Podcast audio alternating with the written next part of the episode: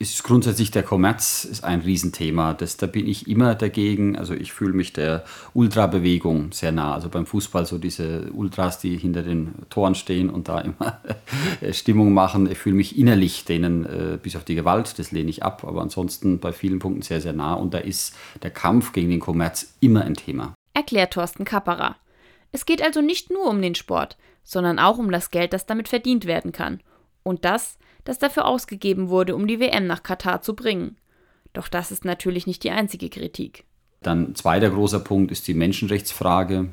Es ist immer noch so, dass Homosexuelle äh, hier diskriminiert werden. Wir haben jetzt erst vor kurzem in einem ZDF-Interview oder in dieser Dokumentation von Jochen Breyer diese Aussagen gehört, diese schlimmen von diesem einen sogenannten WM-Botschafter, der halt mal hier Klartext gesprochen hat, was glaube ich auch viele Kataris noch denken, weil das Gesellschaftssystem dort noch ist. Natürlich völlig inakzeptabel, solche Äußerungen. Also da muss, was Menschenrechte angeht, noch viel, viel äh, geschehen auch. Und die Verletzung der Menschenrechte betrifft nicht nur Homosexuelle, sondern auch viele Arbeiter, die aus dem Ausland kommen und in Katar unter menschenunwürdigen Bedingungen arbeiten.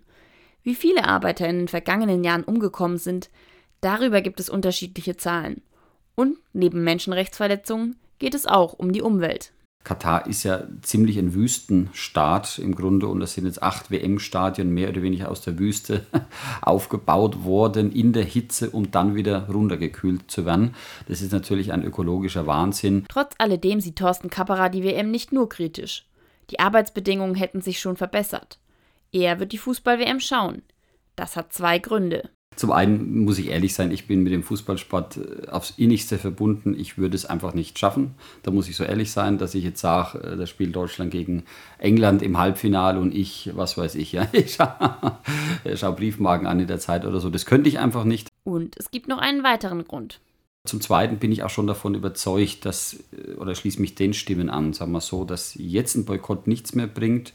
Man hätte 2010 bei der Vergabe da hätte man äh, opponieren müssen seinerzeit. Er hat vor allem Hoffnung, dass Katar auch nach der WM so unter Beobachtung steht wie jetzt. Ich glaube einfach denen, die sagen, wir müssen jetzt die halt stärken, die Kräfte im Land, die liberalen Kataris, die wirklich an Entwicklungen interessiert sind. Und äh, das erhoffe ich mir schon, dass nach dieser WM einfach sich wirklich in dem Land, auch wenn es punktuell ist, auch wenn es nicht so ist, wie wir das vielleicht gern in dem Tempo hätten äh, als, als Deutsche, ja, aber äh, dass sich so langsam was tut in dem Land. Damit die WM in Katar stattfinden kann, wurde sie vom Sommer in den Winter verlegt, mitten in die Adventszeit. In der katholischen Kirche soll das eigentlich eine ruhige Zeit sein. Allerdings ist sie das auch ohne WM nicht unbedingt, meint Thorsten Kapperer. Also es gibt ja schon so ein bisschen fast den Running Gag unter pastoralen Mitarbeitern, dass nach dem Motto am zweiten Weihnachtsfeiertag, oh zum Glück ist diese äh, ruhige Adventszeit jetzt endlich vorbei. Ne? Also das ist ja schon seit Jahren irgendwie so geschuldet, in Anführungszeichen geschuldet von Weihnachtsfeiern, äh, so vielen Terminen, die es da ohnehin gibt. Also ob die Adventszeit jetzt wirklich so eine ruhige Zeit generell in den letzten Jahren war, ich habe es nicht so erlebt.